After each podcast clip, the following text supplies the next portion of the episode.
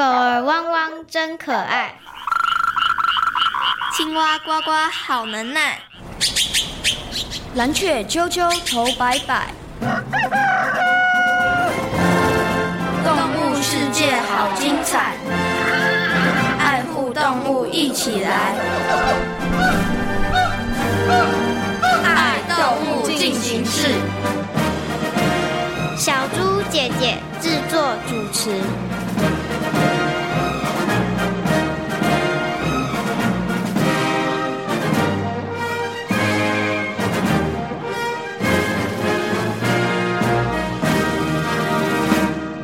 不会都没人认得我们呢？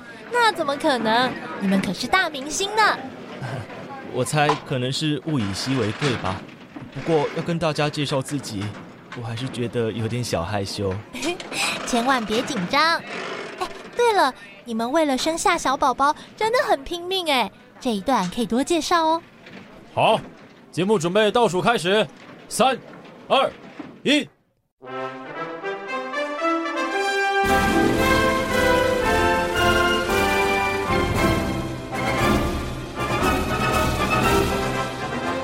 各位大朋友、小朋友，大家好！欢迎大家收听今天的《爱动物进行式》，我是小猪姐姐，我是光宇，很开心呢，又在国立教育广播电台彰化分台的空中，和所有的大朋友、小朋友见面了。在我们每一集的节目当中呢，都会为大家介绍呢一种动物哦。那也希望透过我们的介绍，可以让大家呢更加了解跟我们一样生存在地球上面的其他生物哦。那么在今天的《爱动物进行式》节目当中呢，我们要来介绍的这个动物啊，只有在台湾才能够看得到的哦。我们今天要为大家介绍的就是台湾沟吻龟。嗯，我只有听过樱花勾吻龟，没有听过台湾勾吻龟耶。可能很多的大朋友跟小朋友都跟光宇一样，有听过樱花勾吻龟，但是没有听过台湾勾吻龟哦。其实呢，樱花勾吻龟就是等于台湾勾吻龟。那原来呢，它的名字叫做樱花勾吻龟，但是呢，这一年呢就改名为了台湾勾吻龟哦。所以呢，小朋友以后呢要称樱花勾吻龟为。台湾勾吻龟，请问一下光宇，你之前有没有看过台湾勾吻龟啊？有啊，哎，你在哪里看到的？我在两千元的钞票上有看过。哇，你很厉害耶！哇，拿到钞票不是赶快把它花掉，而是认真仔细的看。嗯、其实啊，在我们的钞票上面呢，除了可以看到台湾勾吻龟之外，还可以看到其他台湾特有的动物哦。你知道还有哪些吗？像是台湾地质，还有梅花鹿。哎，bingo，答对了！哇，我发现光宇的观察力真的是非常的不错哦。那其实呢，台湾沟吻龟呢，它也是鲑鱼的一种哦。那鲑鱼呢都有洄游的特性，那台湾沟吻龟有没有呢？接下来呢，我们就进入今天的丹丹的动物日记，要带着所有的大朋友跟小朋友一起来认识台湾沟吻龟。丹丹的动物日记。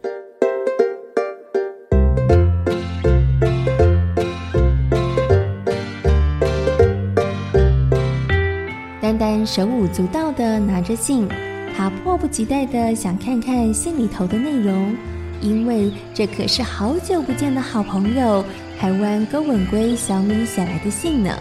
丹丹，你看起来超级开心的。当然喽，一二三四五，到底有几个月啦？我都忘了多久没有看到小米了。那你赶快看看信里的内容写些什么。在瓢虫点点的催促下，丹丹打开了信。但是当他读完了内容之后，拿信的手却无力地垂了下来，眼神中流露出了淡淡的哀伤。丹丹，是不好的消息吗？小米打算生下小小台湾樱花公吻龟了，这不是件好事吗？你怎么看起来有点难过？鲑鱼具有回游性。会从大海溯河而上，回到它出生的河流上游交配产卵。通常这样的过程已经耗费鲑鱼相当大的气力，因此不少的鲑鱼在产卵后就立刻死亡。我可能再也看不到小米了，难怪你会觉得难过。但是有新的小小台湾狗吻龟诞生，还是件令人觉得开心的事啊！听了瓢虫点点的话，丹丹决定献上最深的祝福。他想，也许有机会，他还能和台湾歌吻龟小米的宝宝做朋友。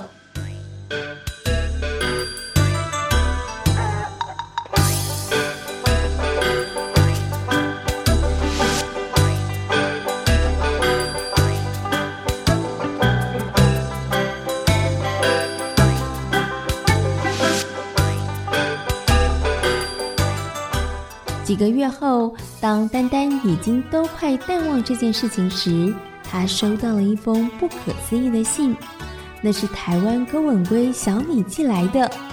丹丹，我觉得这封信有点蹊跷。我也这么觉得。如果你上回说的是对的，那么这封信就应该不是台湾高吻龟小米寄的。点点，我说的当然是对的。那这封信是假造的。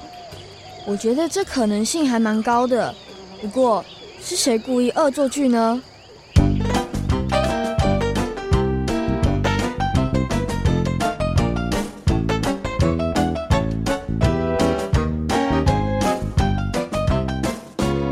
虽然丹丹觉得恶作剧的可能性极高，但是上头寄信的地址却完全正确，这到底是怎么回事呢？丹丹决定亲自走一趟，调查清楚事情的始末。如果有人假借台湾歌吻龟小米的名义恶作剧，那么也该得到一点教训。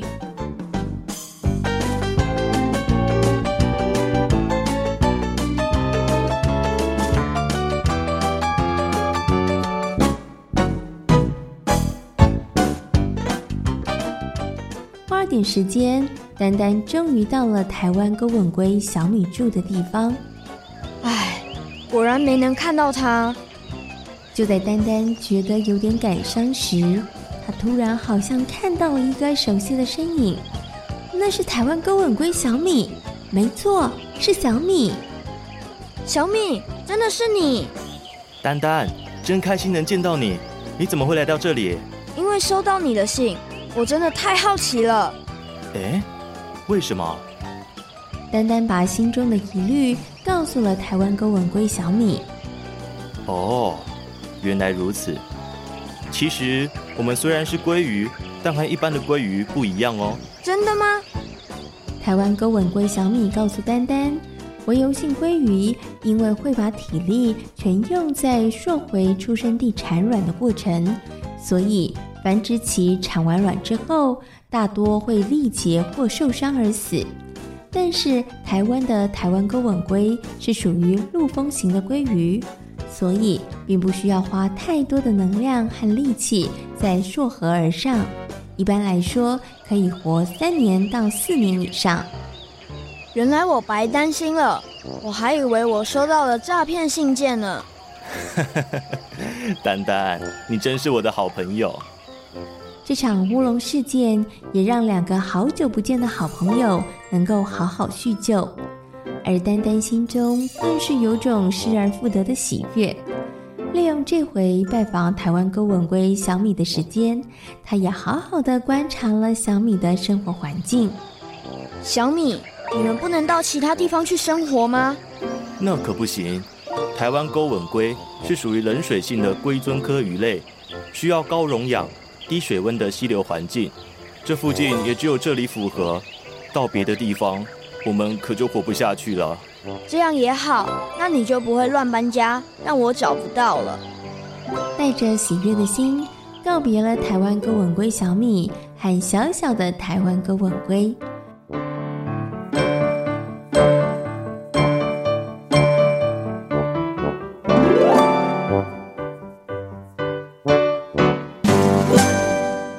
回到家后，瓢虫点点迫不及待的想知道那封信到底是谁写的诈骗信。什么是小米？丹丹说明了事情的来龙去脉，瓢虫点点也因此了解了台湾公吻龟的生活特性。看来认识丹丹这位好朋友真是很不错呢。因为它也拉近了和其他海里面游、天上飞的动物们之间的距离哦。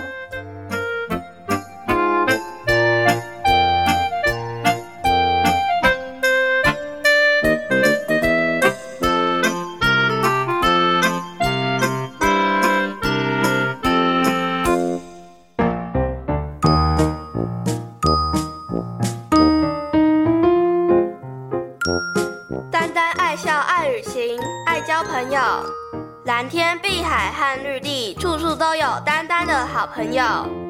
今天是谁来报道？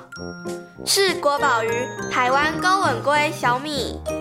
台湾独有很稀少，何处产卵不烦恼？保育工作要做好，它是台湾的骄傲。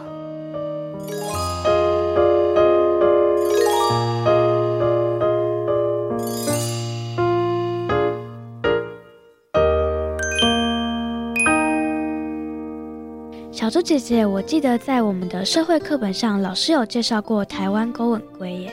你有没有认真上课？有，真的？那我应该可以考考你，或者请你好好来介绍台湾勾吻龟。嗯、好，请问一下，在台湾是不是到处都可以看得到台湾勾吻龟？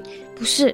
然后就在特定的地方才可以看到特定的保护区。然后没错，哎，你有认真。那我再请问你，台湾勾吻龟还有另外一个名字叫做什么呢？台湾国宝鱼。哎，bingo，答对了，因为它真的是非常的稀少，而且是非常非常的珍贵的，所以呢，它也是台湾国宝鱼哦。那其实呢，台湾勾吻龟呢是在一九一七年发现的，哇，距离现在已经有。一百年了，对不对？而且呢，它非常的特别哦，因为呢，它是低纬度地区罕见的陆风型鲑鱼哦，所以呢，真的除了台湾以外，其他地方真的不容易，而且也找不到哦。好，这也就是为什么台湾勾吻龟会这么珍贵的一个原因。那关于台湾勾吻龟呢，相信大朋友跟小朋友一定还有很多其他的问题哦。那我们接下来呢，就进入今天的动物明星大 Google 的单元，为大家邀请到李洪胜老师。师来为所有的大朋友、小朋友解答大家对于台湾勾吻龟的疑问哦。动物明星大 Google，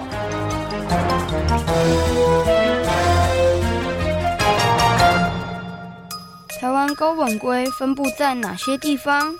台湾勾吻龟有哪些生活习性？呃，大家好，李洪善老师又来了。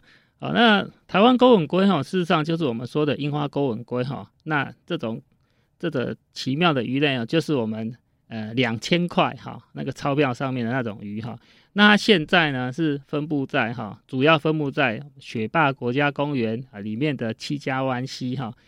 那它的食物呢啊也很特别哈，它主要是吃水里面的啊水栖昆虫的幼虫啊或者。昆虫或者其他小鱼，那事实上哈，樱花勾吻龟哈，它是有领域性的哈。那它主要是呃栖息在十八度以下哈高山的溪流哈啊，相当凛冽的干净的溪水里面。然后呢，它的个性也比较凶猛哈啊，通常都是有领域性的。台湾勾吻龟会和其他的龟鱼一样洄游产卵吗？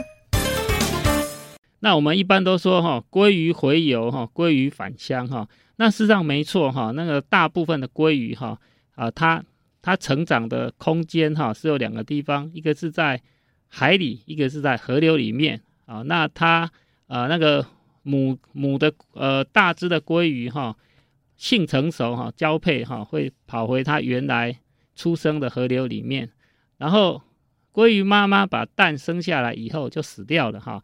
那小鲑鱼孵化以后哈，就顺着河流哈回到大海，所以它生命史呢，大部分是在大海里完成的，我们叫做洄游哈。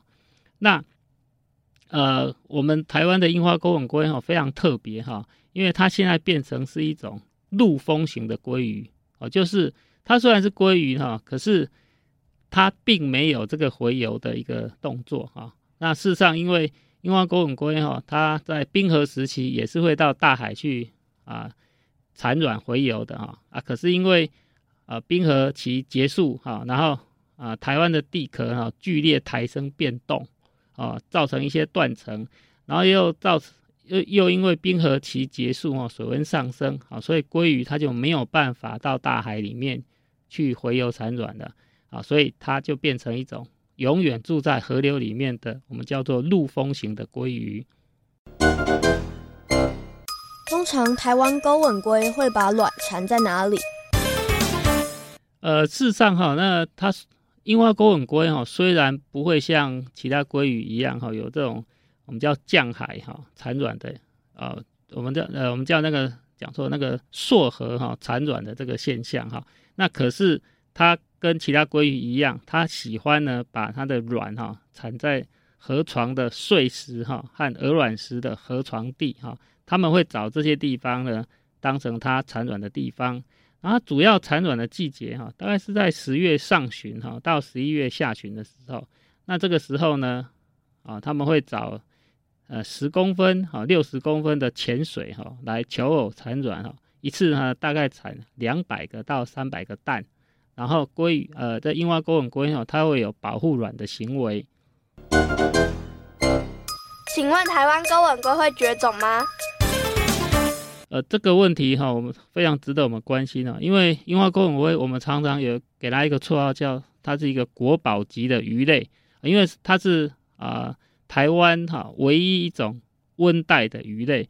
哦，那事实上呢，刚发现樱花钩吻鲑的时候，这是一个日本的鱼类学家哈，叫大岛正满，啊，他他所他所去公布出来的哈，那当时这个。大岛这个学者发现的时候，他也觉得很讶异，因为这他们在他们鱼类学家的观念里面哈，那个台湾算是一个亚热带地区，怎么会有温带的鱼类呢？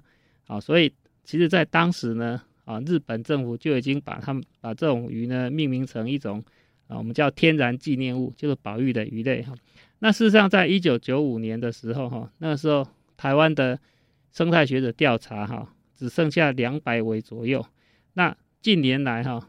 经过学者啊很努力的去复育哈，那到了二零一七年十月下旬的时候哈，我们甚至可以哈把一千条的小的樱花钩吻鲑哈放到泰鲁阁公园境内的的溪流里面去野放。好，那这条溪流哈本来也是有樱花钩吻鲑的啊，可是因为生态改变、栖地改变的关系，所以樱花钩吻鲑绝种。那我们现在呢，又再次哈把樱花钩吻鲑放回它原来的栖地里面了。有句成语叫“愿者上钩”，请问跟钓鱼有关吗？大家好，这个问题我可以来好好回答。它的确跟钓鱼有点关系。有个故事可以告诉你，太公钓鱼，愿者上钩是怎么来的。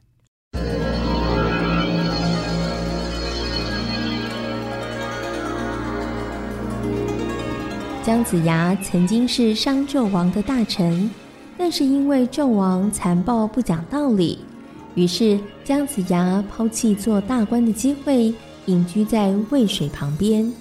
渭水是诸侯姬昌的势力范围。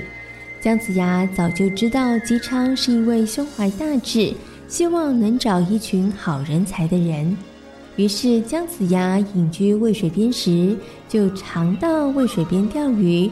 期待与姬昌相遇，只不过姜子牙钓鱼的方式很奇怪。有天，姜子牙，你又来钓鱼呀？是啊，可是我好像从来没见过你真正的钓上一条鱼耶。结果姜子牙就把鱼钩往上一拉，其他的钓客这才发现，一般人钓鱼都是在弯钩处上挂上鱼饵。然后放在水中诱骗鱼儿上钩，可是姜子牙却与众不同，他用的是直钩，而且又不放鱼饵。不愿意活的鱼儿，想要找死的就自个儿上钩吧。一旁的钓客看了姜子牙的样子，都觉得他实在是太不可思议了，于是一个传了一个。把姜子牙这样怪异的钓鱼行为传了开来，很快的，大街小巷都知道了这件事情，最后连诸侯姬昌也知道了。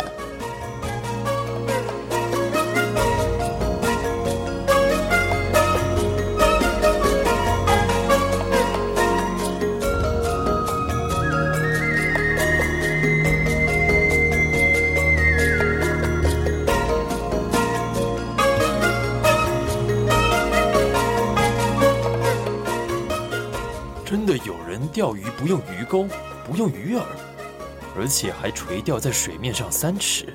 是的，姬昌觉得姜子牙真是太特别了，于是就派人去请姜子牙，但是姜子牙却不理不睬。后后来，姬昌亲自准备厚礼，同时来到了渭水边，慎重的邀请姜子牙。这下姜子牙才答应协助姬昌。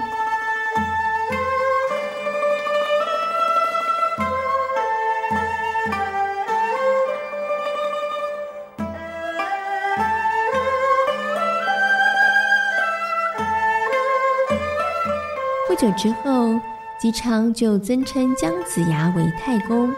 之后，姜子牙又升为丞相。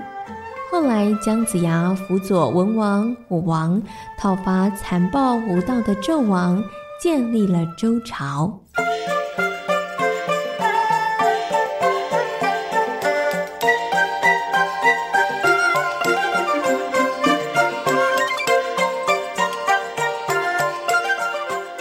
太公钓鱼，愿者上钩，就是从这个故事演变而来的。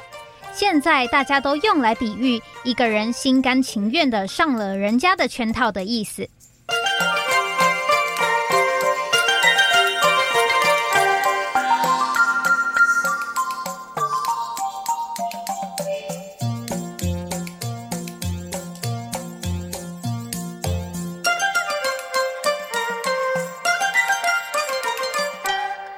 小猪姐姐，我以前没有听过“太公钓鱼，愿者上钩”这个成语耶。哦，透过刚刚的动物明星大 Google 的单元，你又学到了一句成语，对不对？对，而且知道这句成语是什么样的意思哈。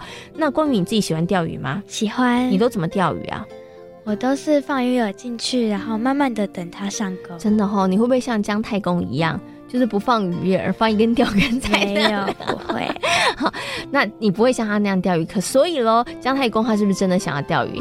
不是，其实不是，对不对？这是一种意境的传达，对不对？哈，那呃，姜太公钓鱼，愿者上钩这句成语呢，就是用来比喻一个人心甘情愿上了别人的圈套的意思了。好，好，那么透过呢刚刚动物明星大 Google 的单元，大家除了学到了一句成语“太公钓鱼，愿者上钩”之外呢，相信呢透过刚刚李洪善老师的说明，所有的大朋友跟小朋友对于台湾钩吻龟，也就是樱花钩吻龟呢，应该有更多的认识和。了解了，台湾勾吻龟呢，真的是台湾的国宝鱼，所以呢，我们要好好的爱护它。那么目前呢，关于台湾勾吻龟的保育工作、复育工作呢，也正在做好多好多的努力哦。请问一下光鱼，对于台湾勾吻龟的复育工作，我们可以做哪些事情呢？我们不要破坏他们的栖息地，哎，这件事情很重要，对不对？不要为了人类的经济发展，于是我们做了好多的开发。嗯、当这些动物它们的栖地被破坏或者是消失之后，它们想要生存下去，真的都非常的困难，嗯、对不对？好，所以呢，要保护它们的栖地，不要破坏，对不对？那除了要保护栖地之外呢，小猪姐姐觉得，嗯，维持自然生态环境的整洁或者是干净也是非常重要的哦。那我们刚刚讲的。这些之外，还可以做哪些事呢？接下来呢，就进行节目的最后一个单元，听动物说悄悄话，请台湾沟吻龟来告诉大家哦。听动物说悄悄话，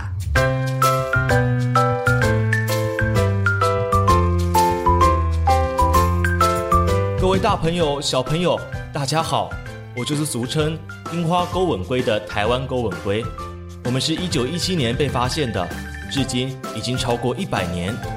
因为我们是低纬度罕见的陆封性鲑鱼，所以又有人称我们为台湾国宝鱼。近年来，政府积极地进行保育工作，除了把我们的栖息地划为野生动物保护区外，还有人工复育计划。人工受精孵化成功的鱼宝宝可以游泳觅食时，逐步放流至各河段。这么做，除了希望台湾钩吻龟的数量能慢慢提升外，也希望能扩大我们的分布区。其实，保育工作不只是政府的责任，也希望大家都能一起来，不破坏环境，让我们有好的环境生长，就是最大的协助哦。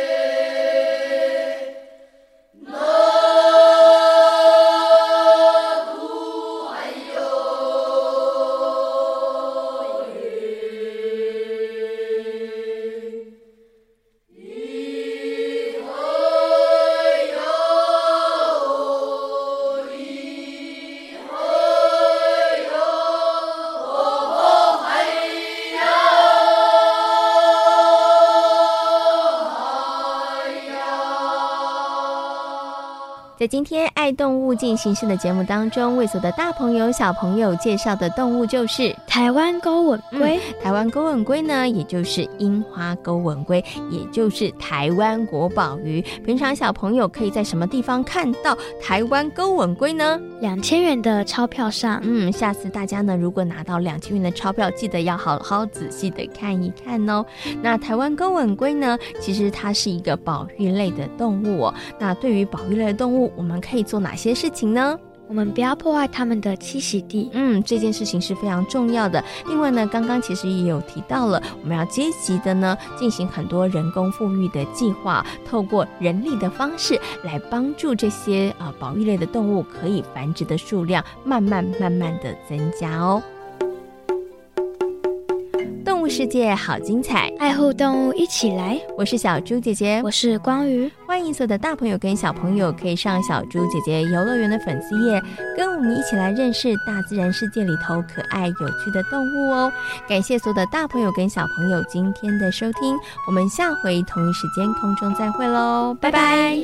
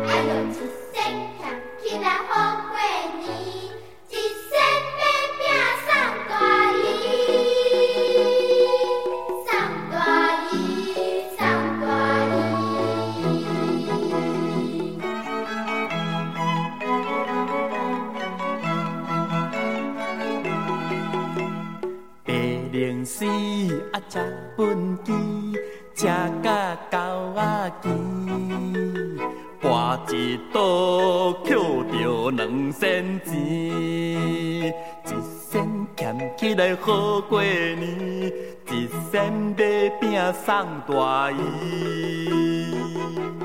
白灵寺，车本机，车甲狗仔鸡。跋一倒捡着两仙钱。哎哟，一仙俭起来好过年，一仙买饼送大姨，送大姨，送大姨。